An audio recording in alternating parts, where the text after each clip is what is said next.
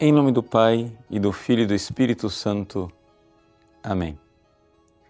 Meus queridos irmãos e irmãs, o Evangelho de hoje é um Evangelho que deixa algumas pessoas desconcertadas por causa da forma como Jesus reage com a sua mãe. Ou seja, a mãe de Jesus estava procurando ele. E Jesus então pergunta: Quem é minha mãe? Quem são meus irmãos? São aqueles que colocam em prática a palavra de Deus. Mas o desconcerto está em quem não conhece a fé da igreja. Por quê? Porque durante séculos, exatamente este evangelho, que parece ser quase um evangelho que deixa a Virgem Maria de lado, era usado pela igreja nas missas em honra à Virgem Maria. Ou seja, por que a igreja escolhe justamente este evangelho entre tantos para honrar a Virgem Maria? É porque nós cremos que a Virgem Maria, ela merece a honra não por ser a mãe biológica de Jesus. É importante nós nos darmos conta disso. Aqui, eu sei que nós ficamos enternecidos quando olhamos para esse relacionamento entre Jesus e Maria como relacionamento de mãe e de filho, porque todos nós nos identificamos. Mas vamos, em primeiro lugar, ensinar como é que uma mãe deve amar o seu filho. Vamos entender, para a gente entender o amor da Virgem Maria por Jesus e, portanto, de Jesus para com a Virgem Maria. Não existe virtude nenhuma, atenção, virtude nenhuma num amor natural da mãe pelo seu filho. Por quê? Porque isto é uma realidade que está inscrita na própria carne, ou seja, na própria realidade animal. A fêmea, ela cuida da sua cria. Portanto, eu não estou dizendo que o amor entre a mãe e o filho seja pecaminoso. Eu estou dizendo que ele, deixado ao seu instinto natural, não tem virtude nenhuma. O que, é que seria um amor pecaminoso? Seria quando eu amo uma pessoa por causa do prazer que ela me dá, quando eu amo uma pessoa por causa do dinheiro que ela tem ou por causa da vanglória. No entanto, este amor natural da mãe pelo filho é um amor neutro. O que é que nós precisamos fazer como bons cristãos?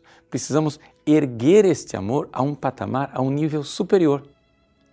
Como é que as mães cristãs devem amar os seus filhos para que esse amor seja virtuoso?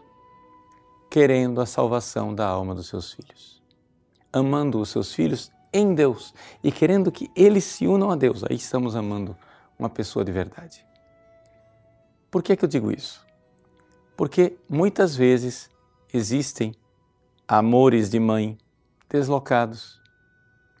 A mãe quer fazer de tudo para que o seu filho não sofra, para que o seu filho não passe por dificuldades, mas não se dá conta, por exemplo, que esta espécie de espiritualidade analgésica é que está fazendo com que seu filho seja cada vez mais egoísta e se perca. Então aqui o Evangelho nos diz: minha mãe, meus irmãos, são aqueles que ouvem a palavra de Deus e a colocam em prática.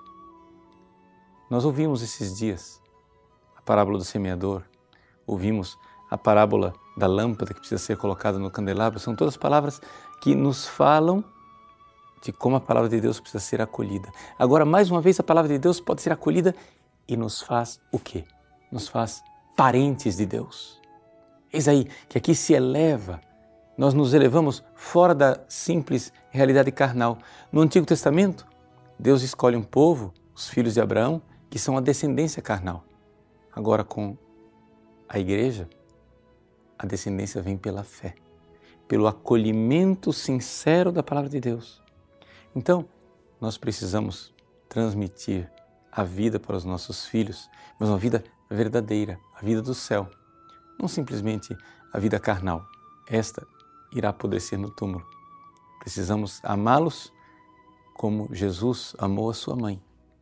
Jesus amou Maria, não tanto porque ela deu a ele a sua carne, mas porque ela deu a ele a sua fé e um amor, um amor tão extraordinário que lá na pequena casa de Nazaré, com o amor de Maria, Jesus era cultuado com o amor mais sublime e mais elevado do que o amor dos próprios serafins no céu. Nem a corte celeste dos anjos, honrando a Santíssima Trindade, deu a Jesus o culto sublime que ele recebeu de Maria em Nazaré. Por quê? Porque ela, ao receber a palavra de Deus com a sua fé imensa, ela muito amou. Deus abençoe você. Em nome do Pai, do Filho e do Espírito Santo. Amém.